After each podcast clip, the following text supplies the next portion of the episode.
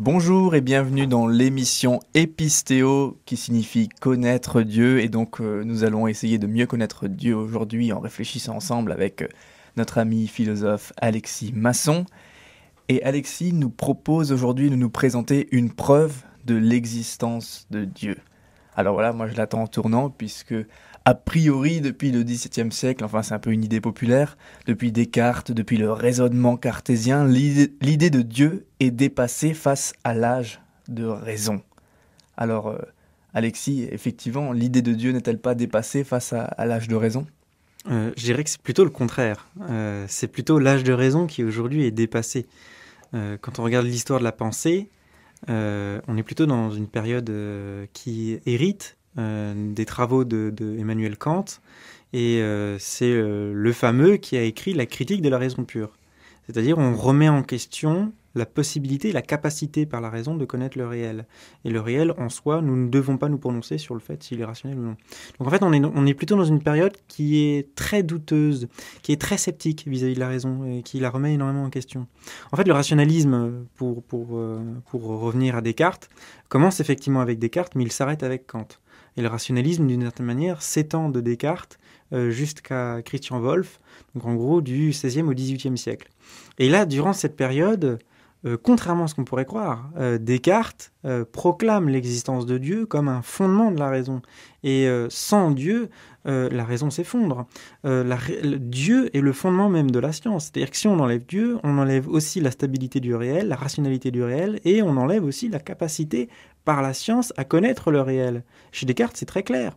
Et on retrouve cette affirmation de l'existence de Dieu et de la nécessité de Dieu pour maintenir le rationalisme de Descartes jusqu'à Christian Wolff en passant par euh, le mathématicien et philosophe Leibniz. C'est quelque chose d'absolument constant. Même Newton et son secrétaire Samuel euh, Clarke insisteront sur ce fait-là. Samuel Clarke écrira un, ouvrage sur la théologie naturelle en expliquant que Dieu est une nécessité. Il faut que Dieu existe pour que euh, la réalité reste rationnelle.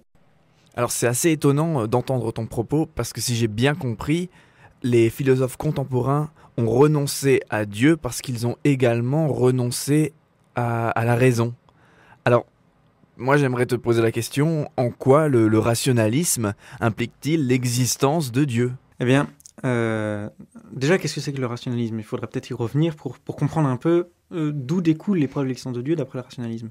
Euh, le rationalisme, c'est l'idée que la science a une capacité à expliquer les choses parce que les choses en elles-mêmes ont des raisons d'être. Rien n'est issu d'un mystère, d'un hasard ou de l'absurde. Tout a une raison d'être. Il y a des effets de cause et des faits. Et donc on peut expliquer pourquoi les choses existent et pourquoi elles existent de telle manière plutôt qu'autrement? C'est ce que Leibniz a appelé le principe de raison suffisante. C'est ça, le, rationalisme, c'est dire que la réalité est rationnelle.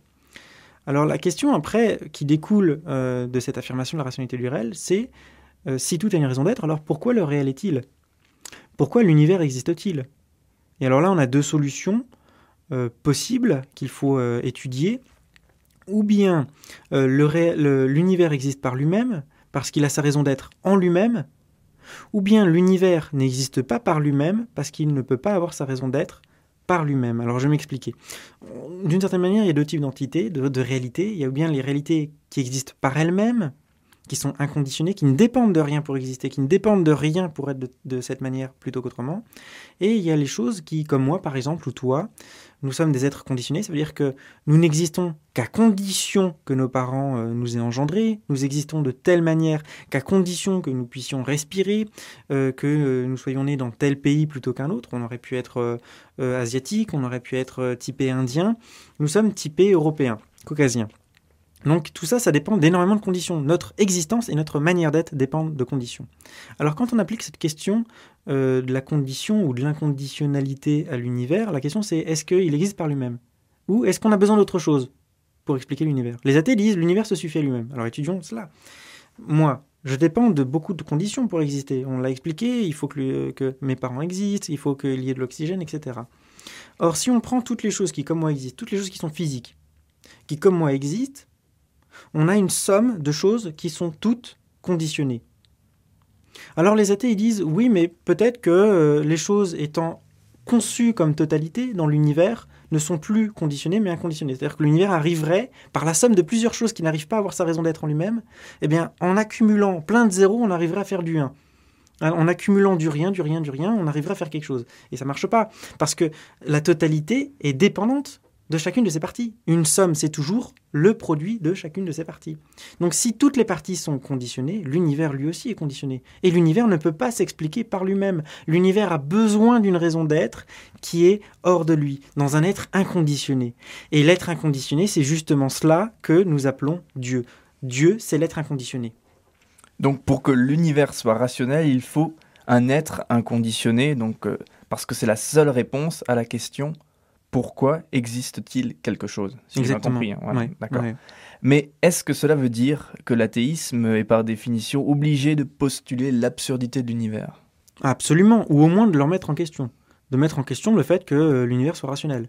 Mais en tout cas, c'est très clair.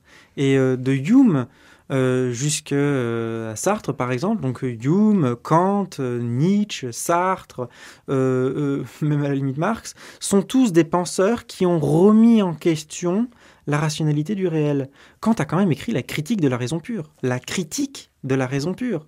Kant a critiqué la raison, et à partir de sa critique de la raison, il dit bon, en fait, on n'a pas de preuve de l'existence de Dieu, parce que peut-être que l'univers est absurde, donc on n'a peut-être pas besoin de Dieu. Parce que la doctrine de Kant, c'est quoi? C'est dire que, euh, par exemple, tous les principes rationnels, comme par exemple la causalité, c'est dans notre tête. C'est pas dans la réalité en elle-même.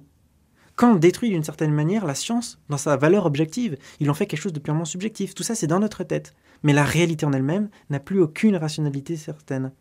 J'aimerais quand même donner juste un petit extrait d'un auteur contemporain qui s'appelle André Comte-Sponville, euh, donc c'est, je, vais citer un passage qu'on trouve dans son livre qui s'appelle L'esprit de l'athéisme. Donc il essaye d'expliquer l'athéisme.